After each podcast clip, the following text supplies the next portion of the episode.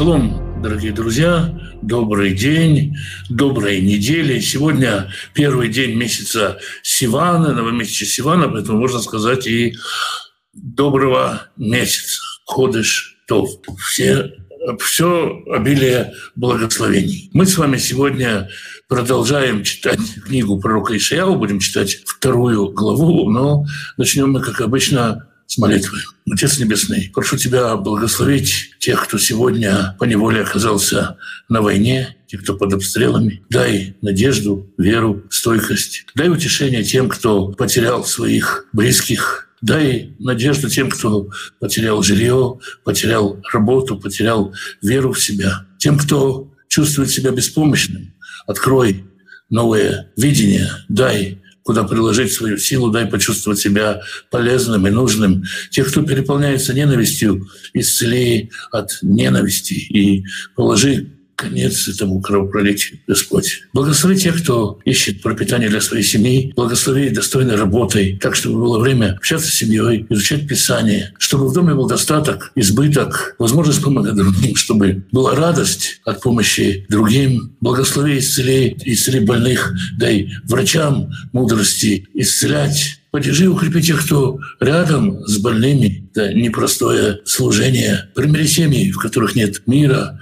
Примири отцов и детей, мужей и жен, братьев и сестер. Примири и нас с тобою, и благослови нас миром, как ты обетовал. Господь даст дерзновение своему народу. Господь благословит свой народ миром. А мы с вами читаем сегодня вторую главу э, книги пророка ישעיהו. הדבר אשר חזה ישעיהו бен Амоц аль Иуда в Иерусалим. Слово, которое видел, которое имел как видение Ишаяу, сын Амоца, о Иудее и о Иерусалиме.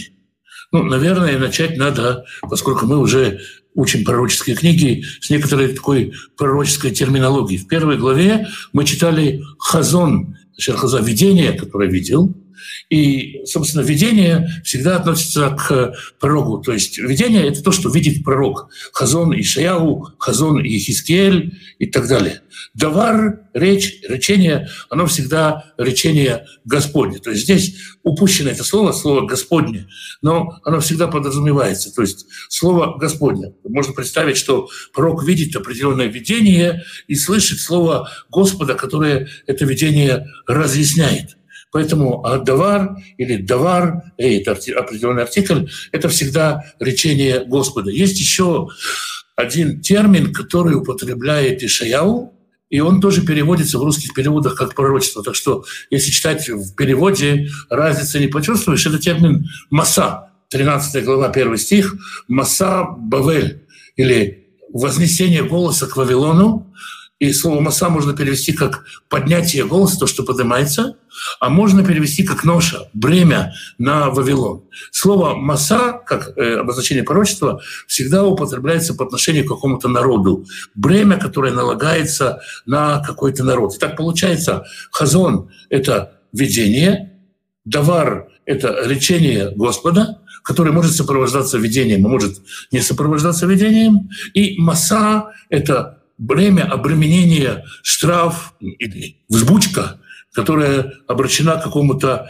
конкретному народу. Понятно, что здесь Ишаял бен Амоц, как тот, кто видит видение, слышит Слово Господне, говорит он об Иудее и Иерушалайме. «Вая бахрита ямим» и будет в конце дней «нахон е ар бейта дунай» э, будет э, слово «нахон» нахон на сегодняшнем иврите обозначает правильно. Я да, правильно, нахон. Или правильно ли так поступать? Нахон.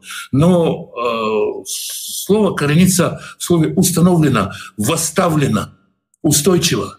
То есть э, гора Господня будет восставлена Бероша Арим, во главе всех гор. Выносами гваот, и будет вознесена выше всех холмов. И, с одной стороны, можно понять это, и будет правильно понять это метафорически. То есть сейчас э, в Израиле а время, скорее всего, и время пророка, время царя Узияу, в Израиле полно всяких высот. И каждый поклоняется на своем холме. Более того, по всему миру разные народы, каждый народ поклоняется на какой-то холме, кто-то на Олимпе, кто-то еще на каких-то там горах, разные народы мира, каждый на своем холме, каждый на своем пригорочке ставит свою колоколенку. Но в мире грядущем, в грядущем будет гора Господня выше всех холмов и выше всех гор.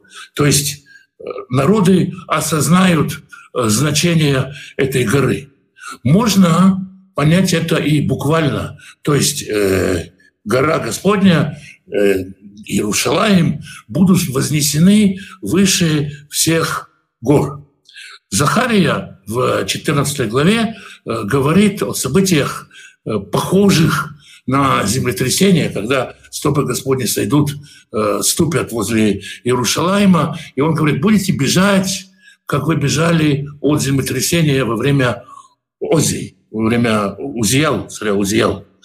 И это, видимо, время, когда пророчествует Ишаял. Амос, э, пророк Амос, начинает свою книгу, слова пророческие, которые пророчествовал Амос за два года до землетрясения. То есть землетрясение, оно стало каким-то временем отчета. Амос говорит, это он обращается к кому-то, когда это было, а это было за два года до землетрясения. То есть все знают, что такое за два года до землетрясения, довоенное, дореволюционное, допотопное. То есть есть какие-то вехи, которые являются временем отчета. И э, Миха начинает свою книгу. Миха, Амос, и Ошия, и Ишаяу — это четыре пророка, которые пророчествуют примерно в один период. Миха начинает свою книгу тоже с того, что стопы Господни встанут на гору, и гора треснет, то есть произойдет землетрясение. В шестой главе Ишаяу, который мы будем читать в конце недели, когда говорится о посвящении Ишаяу, Ишаяу увидит храм, и в храме содрогаются столпы храма, то есть происходит что-то подобное землетрясению. Возможно, можно это понять так, что пророк видит в видении, что в конце дней будет такое особенное землетрясение, ну, землетрясение — это сдвиг тектонических плит, если по-простому, по-природному говоря. Но может случиться и что-то сверхприродное. Произойдет такой сдвиг э, в устройстве Земли, что храмовая гора, которая, в общем-то, неприметная гора, кто был в Иерусалиме, видит, что она окружена горами, что она, на самом деле, самое невысокое место в Иерусалиме. Она вдруг станет самым высоким местом в мире – Мидраши, более поздние, говорят о том, что Господь раскинет Иерушалаем по всем холмам и на Башане, то есть и на голландских высотах, и на горе Табор, на горе Преображения, и на горе Кармель, там, где Ильяу состязался с пророками Вала. Так что с моря будет видно храм и народы мира будут видеть с моря храм. В другом месте Талмуд говорит, что в мире грядущем э, храмовая гора Иерушалаем, весь Иерушалаем, будет вознесен на высоту э, 3 парсы, то есть 12 тысяч метров. Да, если это Эверест 8 с чем-то тысяч метров. 12 тысяч метров – это выше, чем летят пассажирские самолеты сегодня. На такую высоту будет поднят Иерушалаем. Можно понимать это э, фигурально, то есть как храмовая гора, храм будет самым высоким духовно местом на земле. И будет выше, важнее любого холма. Все холмы будут брошены народами, и весь народ, все народы мира устремятся в Иерусалим. Можно понять и так, что это будет самой высокой горой. Буквально народы увидят это чудо и устремятся в Иерусалим. Это будет землетрясение в будущем – которое изменит устройство Иерушалайма, но в этом и предупреждение о землетрясении, которое будет в ближайшее будущее. То есть пророк пророчествует, не только говорит о том, что произойдет, может быть, через тысячу лет, может, через 600 лет, может, через 800 лет, но и пророчествует для людей, которые вот живут от урожая до урожая. То есть, как мы говорили, эти пророчества актуальны и актуальны для того времени, когда пророк пророчествует, и поскольку они записаны, то они и для нас тоже актуальны. Вы на гору, на гору стекаются рекой, ляв колягуим. К нему будут стекаться рекой все народы. Вальху амим рабим. И пришли все народы, опять-таки, вот мы в прошлый раз говорили про разницу между словом «гой», это как бы народы без царя, просто какой-то этнос – и Ам — это как бы уже нация, государство, во главе которой стоит царь. И народы, и нации стекутся к нему в Амру и будут говорить «Леху, пойдемте на Але Алгара Дунай, поднимемся на гору Господню, Бейт Элюи Яков, в дом Бога Якова, Верну Мидархав. И мы будем э, научаться там от путей его, Венелеха Беархутав, и будем идти дорогами его. Тимицион, Тора, потому что сюда выйдет Тура, наставление, в два Радунай Иерушалаем. И слово Господа из Иерушалаема. В чем здесь смысл, к чему ведет пророк? Он говорит, смотрите, придет время, все народы мира, все народы мира, или многие народы, будут стекаться на храмовую гору, будут жаждать слышать слово Торы. Вы, которым Тора дана, не, не больше ли их должны слышать, должны это ценить? Придет время, когда они это оценят. Это пока еще не оценено, но вы предназначены для того, чтобы быть им светом. Вы предназначены для того, чтобы хранить свет, на который они придут, и тем более вам надлежит э, слушать Творца и, и хранить ту Тору, которая выйдет из Иерусалима. Дальше мы читаем «Вешафат Бейнагуим». Шафат Бейнагуим будет судить народы, можно понять, как буквально устроить суд, то есть устроить судилище над народами, на слово «шафат» и устанавливающие законы. То есть э, образуется международное законодательство или какое-то установление правил Тора для всех народов. Народы мира захотят следовать э, путями Господа, идти его дорогами, и таким образом будет установлен суд для всех народов. Комментаторы понимают это и так, и так, и говорят, а кто это сделает? Кто это сделает? Понятно, что это сделает Всевышний, но через кого? Через царя Машеха. То есть ожидание, что Машех раскроется народом, и даже есть мнение в Талмуде, что э, что Машех прежде всего приходит к народам мира. И Машех наставить народы в Торе, в Ухехами, обличить народы многие. Вы, и что, и что как результат вот этого суда или обличения, или осознания нового мирового порядка, нового мирового законодательства, вы кандидату хоровод летим. И они перекуют мечи на здесь э, слово «эт», современном иврите лопата, можно сказать, это может быть э, кирка, какая-то, или э, металлическая взрыхляющая часть плуга. Да, ну, используется известное выражение «перекуют мечи на орала». «Ваханитотеем ле мизмарот».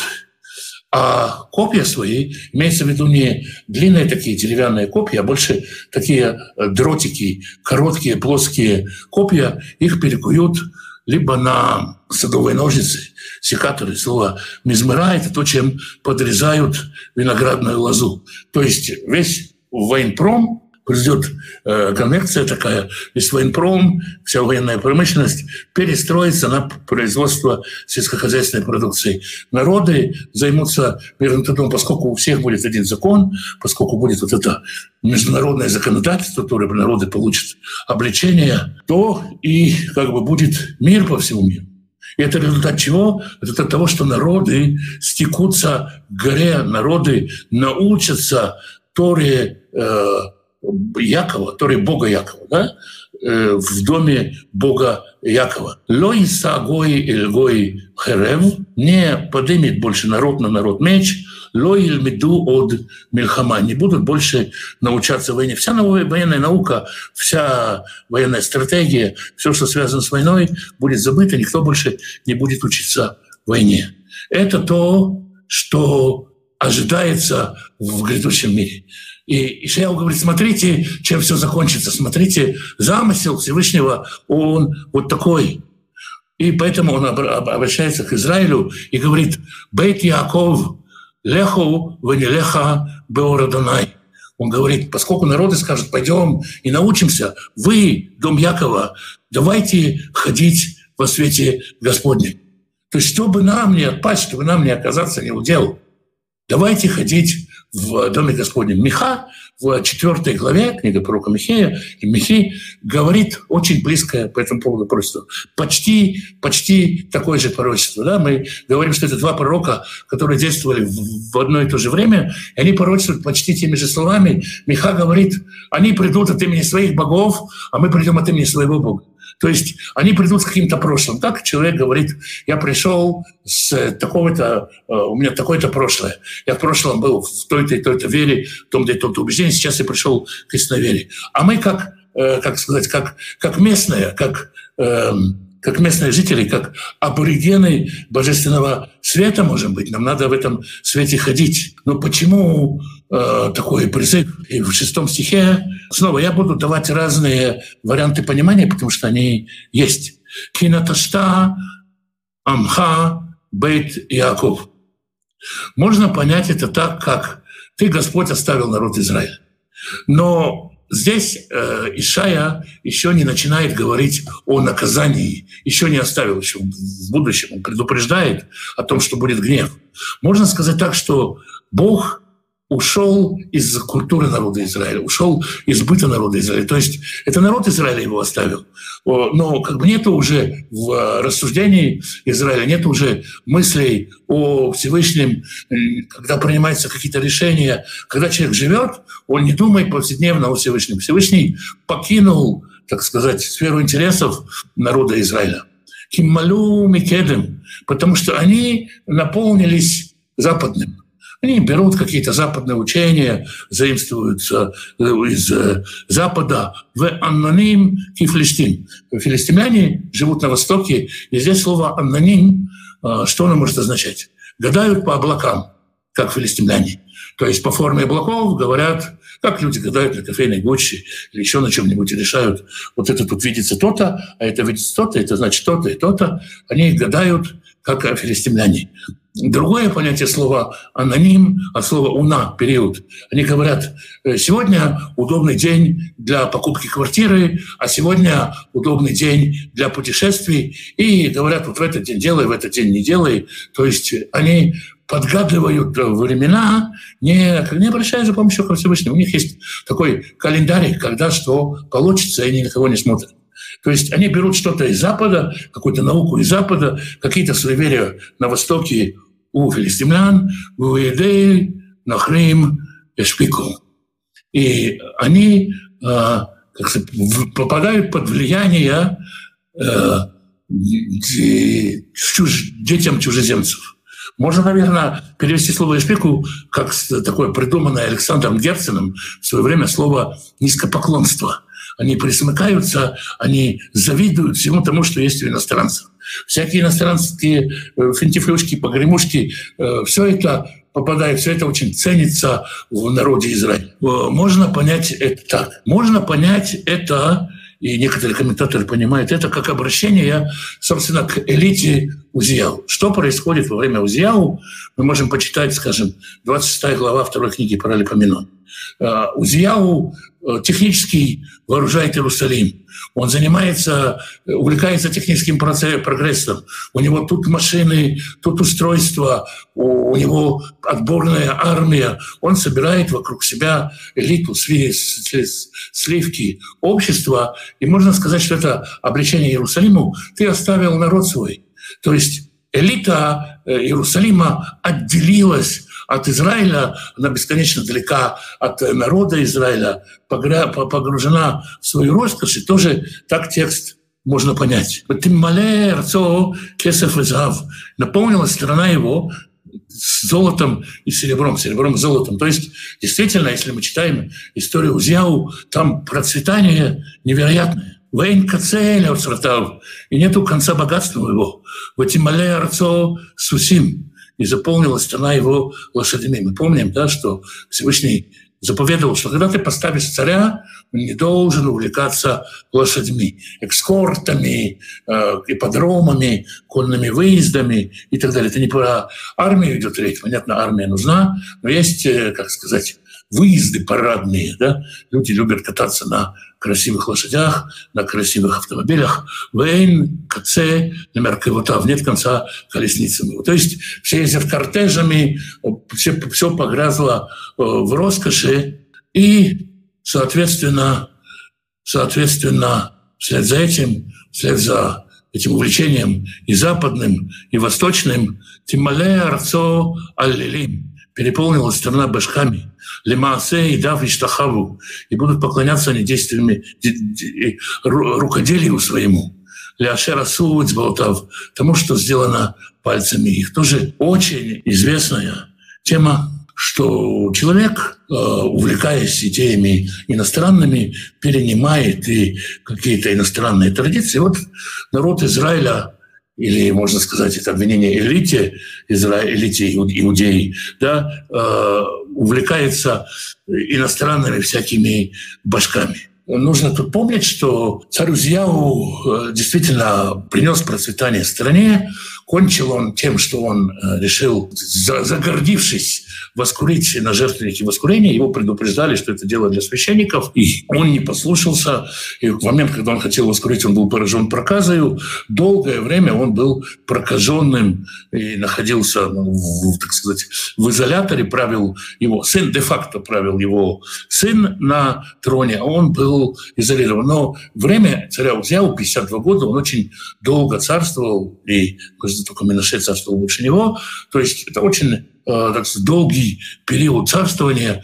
За это время все это увлечение роскошью осталось, когда сам Узяу был прокаженным. Ну и, в общем, к чему это привело, можно вот так вот судить. Исах Адам и Э, можно так сказать, увял, э, завял человек, вейшпелиш и унижен человек.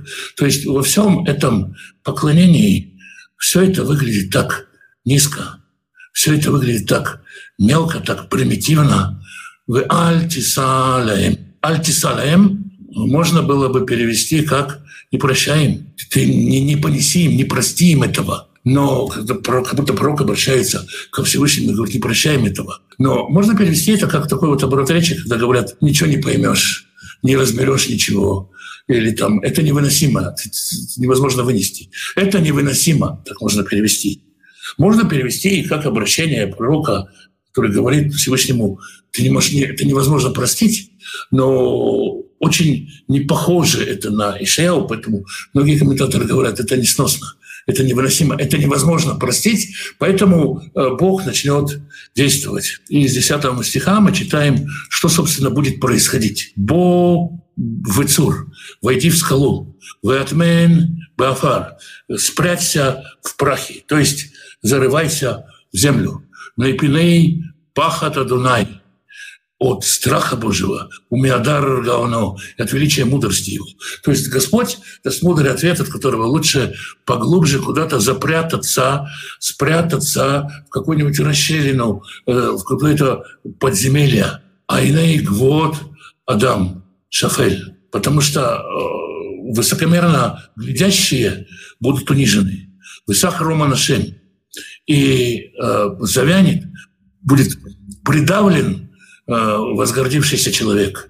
«Венизгав Адонай Левадо Байом Агу». И только один Господь будет возвышен в это время. То есть все, кто сейчас возвышается, все, кто гордятся, кто выпячивают грудь, бьют себя в грудь и так далее, все это будет уничтожено. И будет ясно, что только один Господь будет вознесен. Только один Господь действительно тот, кто окажется выше всех. Это будет э, достаточно будет рефреном у всего пророчества. А пророчество наше идет, э, ну, по большинству мнений, с начала второй главы до конца четвертой главы. Кием для Адунай свобод, потому что настанет день у Господа воинств. Альколь геверам на всякого гордого и высокомерного. Альколь насе на всякого превознесенного, и будет он унижен. В альколь арзей Ливанон – и на всякие кедры ливанские, рамим высокие, ванасим и превозносящиеся.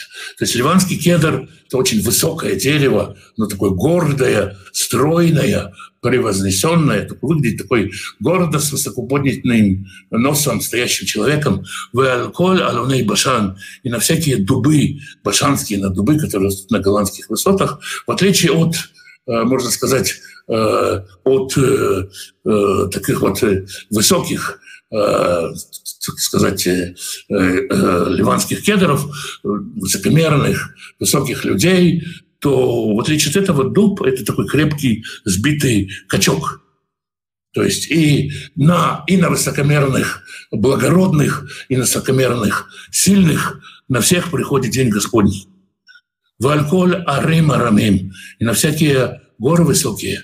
Вальколь гваот несут. И на всякие высоты возносящиеся. Но здесь имеется в виду высоты и как э, места поклонения, и просто как, э, так сказать, э, все, что превозносится, вот, как сказать, можно относить и к людям, можно относить и к географии.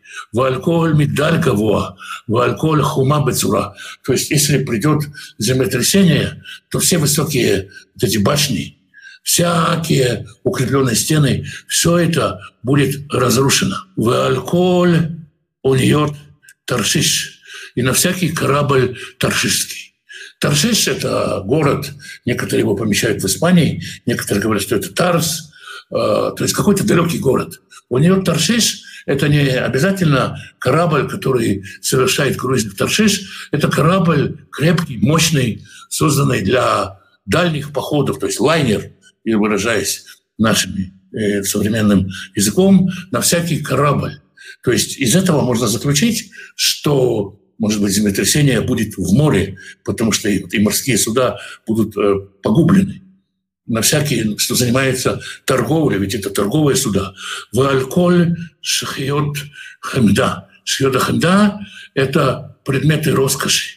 То есть э, возят на этих кораблях не кукурузу и не продукты питания, и не что-то, чем можно кормить народ, возят, так скажем, попугаев, обезьянок, всякие заморские чудеса, всякие вожделенные диковинки.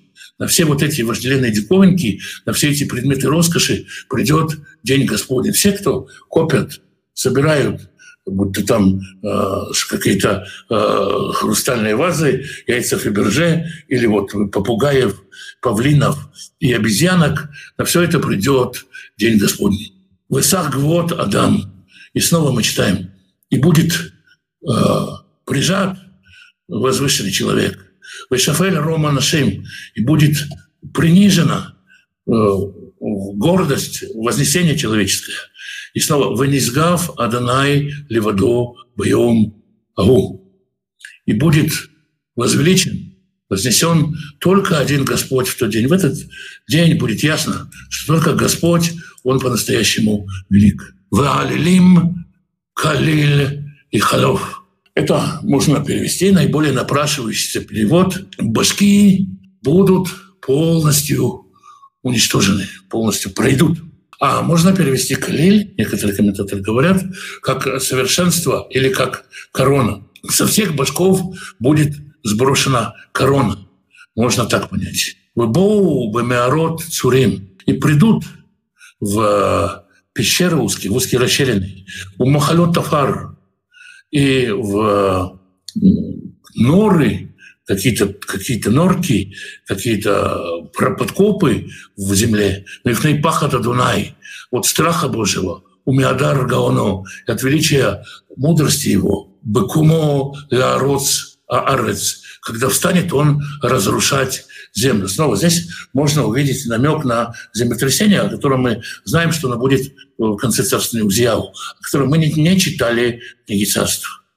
Байомагу, тот день Ешлиха Адам – это лилей Каспо.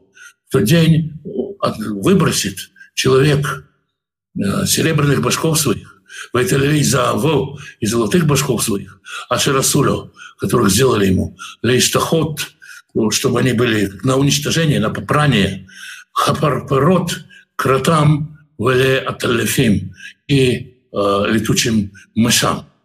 То есть, э, когда Яков например, э, повелевает э, забрать все языческое из своего дома перед тем, ехать э, в Бейтель, он закапывает под дубом всех башков. Здесь люди запрячут там, где кроты ходят, и в какие-то пещеры поскидывают, где летучие мыши летают, поскидывают все своих башков. Никакой короны, никакой славы у них не будут, их выбросят туда, где самое низкое из животных и самое, так сказать, такое пренебрегаемое из птиц. Ну, конечно, биологически, конечно, летучие мыши не птицы, но вот такой образ. Для бы накрот царевни, чтобы пройти в под, подкопы узкие, бесейфей слоим и в разветвления, которые в скалах, мы пней пахат Адунай, снова от страха Божия, миадар Гану, от сияния мудрости его, бекумо ларот саарец, когда он станет разрушать землю.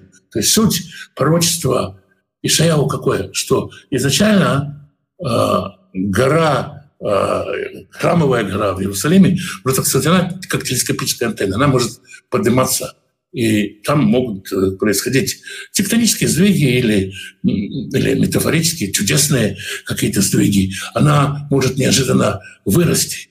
Но она же может землетрясением скинуть все с себя, сбросить всех с себя и, как сказать, смести в себя все вот это величие и стены, и башни, и горы, и кедры, и дубы, всех может смести. То есть будьте осторожны. Э, в грядущем это, э, так скажем, такое землетрясение, землетрясение э, как знак знамения прихода Машеха, но если при воскресении Машеха, да, то есть э, и есть такое знамение в Иерусалиме, но сейчас берегитесь, это может быть и наказание. Вот это свойство земли, оно будет благословением, народы придут, и все это. И здесь, в общем-то, впервые, первый раз настолько ярко и четко показана миссия Израиля – служение народам, то, что Тора предназначена для народов. Если как бы до этого народ Израиля э, э, говорили «не трогай, не, не лезь к этим народам» и так далее, только-только чуть-чуть, чуть-чуть говорилось о царственном священстве, и Шамо говорил о том, что придет иноземец, о том, что такое массовое, э, массовое скопление народа будет здесь. Ишаяу впервые говорит так открыто об этом. То есть народ Израиля дорос до этой миссии, скажем так. Но это опасно. Опасно играть с Домом Господним, опасно играть с э, Господом, казаться высоким на его фоне, потому что в конечном счете только он один окажется вознесенным. Хадлю лахем мина адам, э, оставьте, э, отпрямьте, прекратите надеяться на человека, ашер нишама бэапо, который держится тем, что душа в ноздрях его, кибемани потому что чего он стоит? В конечном счете, ни какие-то люди ни на Западе, ни на Востоке, ни э, мастера каких-то изделий made in за граница, которые продаются как предметы роскоши, ни всякие разные чудесные вещи, ни попугаи, ни обезьянки, ни какие-то традиции западные. Ничего это не спасет, не спасет в тот день, когда будет возвеличен только Господь. Вот э, такая вот вторая глава. Ишаяу бен Амос – это пророк, э, который написал одну из книг. Ишаяу бен Амос – это, собственно говоря, сам пророк Исаия. Есть спор, сам он записал его книгу или его пророчество записали его ученики, но в данном случае это как бы вот э, можно воспринимать как его запись.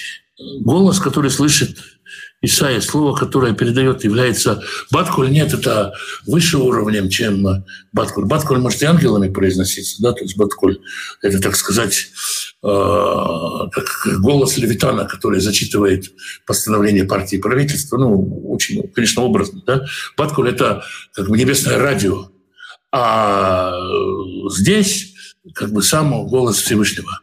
Что значит уничтожающий себя будет возвышен? Ну, не всякий уничтожающий будет возвышен.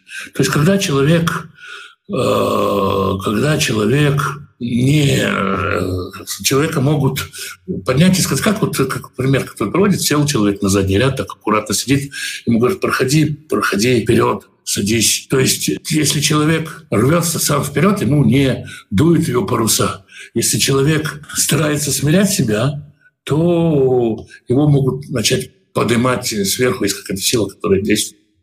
Но это не значит, что надо себя ломать, надо подрезать себе крылья, надо отказываться от себя. Ведь как бы есть люди, которые настолько, э, настолько, настолько как бы, когда мы с ними встречаемся, они настолько забиты, настолько затюканы, что им, им не надо еще себя унижать, им наоборот надо. Мы те, кто должны их, их поднимать. Да, то есть надо давать человеку крылья. То есть э, вот это правило, оно применимо только нам, нами самими, к нам самим. Я только могу э, себя как-то где-то проявить скромность, проявить смирение Если, э, если через это что-то что-то что-то как-то э, мне получится как-то возрасти в чем-то, то хорошо. Если нет, ну так смирение, оно такое место. Я же примиряюсь с тем, что вот мое место скромное, я им довольствуюсь. Чем отличается Сиван от Ияра? Ну, это два разных месяца э, еврейского календаря. Да, скажем,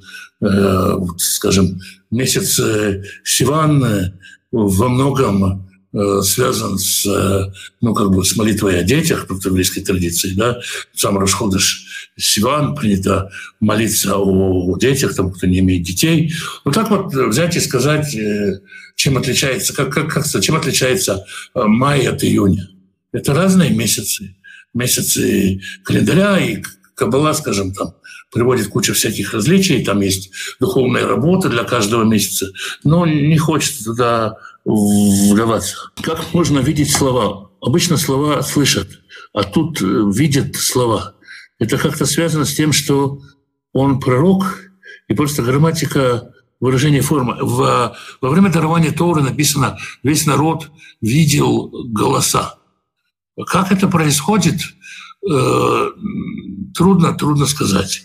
Ну, как человек, который переживал это, я могу сказать, что трудно и э, трудно и объяснить. Это когда ты слышишь слово, и оно сразу у тебя э, образуется, сразу у тебя преобразуется в видео. Жить роскошно, приобретать предметы роскоши – это плохо, само по себе неправильно. Я думаю, что когда это становится целью жизни, когда это становится целью жизни, это неправильно. То есть делать целью жизни приобретение предметов роскоши – надеяться на то, что эти предметы роскоши сделают меня особенным, что обладатель золотых э, запонок или там э, какой-то особой трости, каких-то особых очков, или какой-то особой зажигалки, или человек, который крутит э, брелок ключа дорогой машины, и считает, что это его делает, что это, что это его возвеличивает, тут, я думаю, возникает проблема.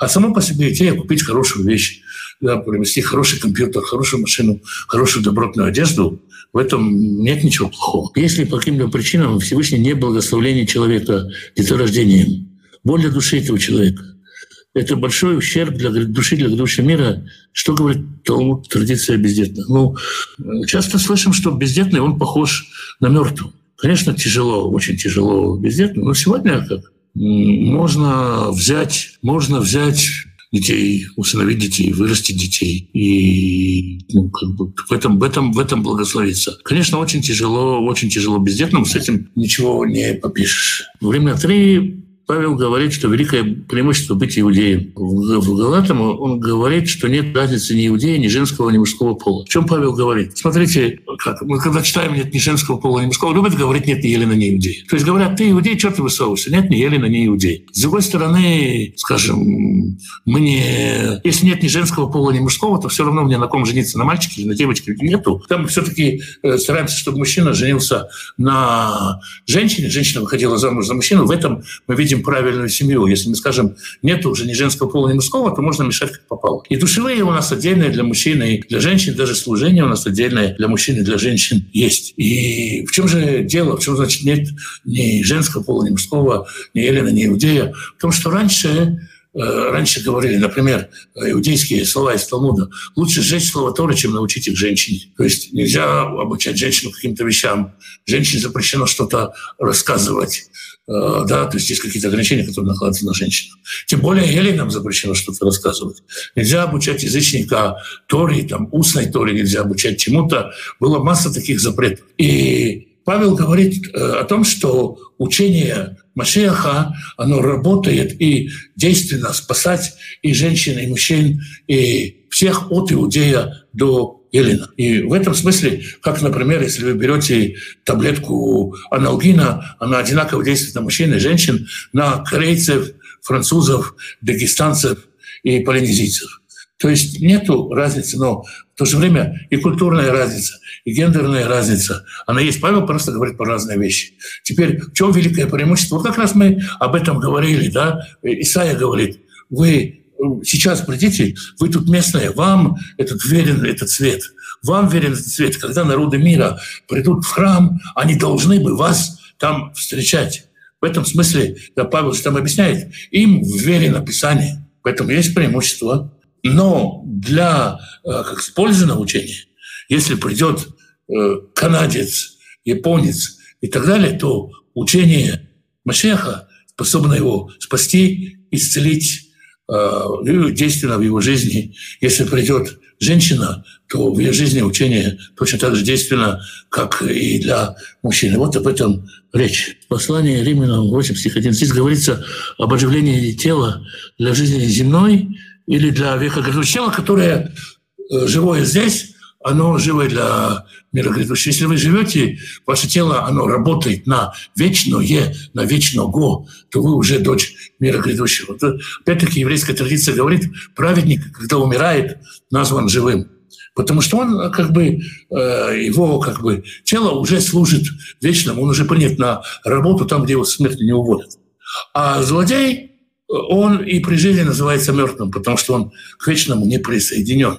Поэтому оживляйте свои дела, то есть дайте э, вечному Творцу жить в ваших телах уже при жизни. Вопрос, верили ли праотцы в воскрешение из мертвых в будущем веке не как единичный случай для всего народа, и где об этом говорится в Торе. О, об этом спор мудрецов есть, они спорят там, где, где сказано в Торе о воскресении из мертвых, и, например, приводят э, Ашреха Ветовлиха, блажен ты и хорошо тебе, блажен ты в этом мире, и хорошо тебе в мире грядущем.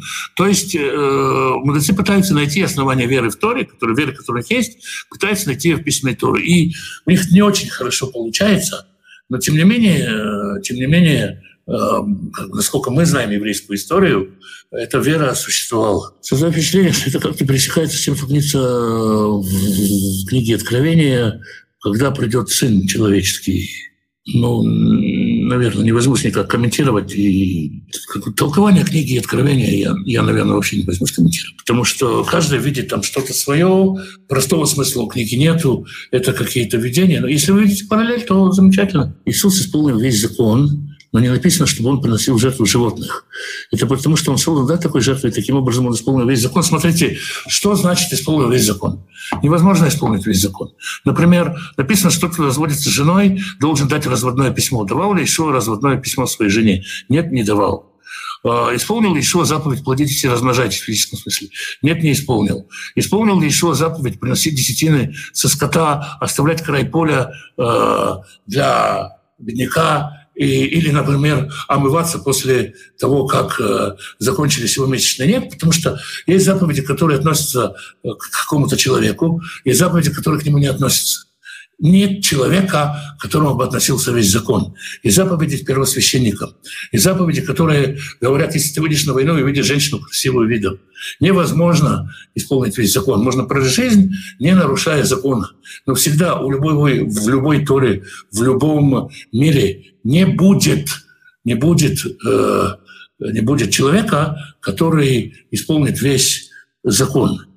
Кроме того, Ишуа э, просит своих учеников подготовить пасхальную жертву, это животное, да, он говорит, просит приготовить ему Песах. Из этого мы можем заключить, и как бы, если мы говорим, что он соблюдал весь закон, что не только свой последний год он готовил жертву пасхальную, что он и в другие годы ел пасхальную жертву и приносил пасхальную жертву. Это ведь как бы ну, вполне понятно, потому что это обязанность Торы. Тот, кто ее не принесет, тот получает наказание, не относится к Ишу. Поэтому не обязательно это писать. Да? Но ведь очевидно, что если Ишуа соблюдал закон, если он был, жил как законопослушный еврей, то пасхальную жертву он должен был приносить. И вот как бы уже это понятно. Муж обращается к Всевышнему господин всех духов человеческих. О каком духе шла речь? Маша имеет в виду, там, когда назначается Ишуа Бенун, говорит, что ты властен, ты знаешь, ты ведаешь дух каждого человека. То есть ты э, как бы, ну, отличаешь, дух каждого человека находится в твоем, э, в твоем управлении. То есть, поэтому ты как бы тебе ведомо, что в ком творится. Вот э, в этом смысле об этом идет речь. Вроде бы вопросы закончились. Ну что ж, тогда завтра на том же месте, в тот же час будем с Божьей помощью читать третью главу. Спасибо за вопросы, спасибо за то, что слушали. Благословений и до завтра.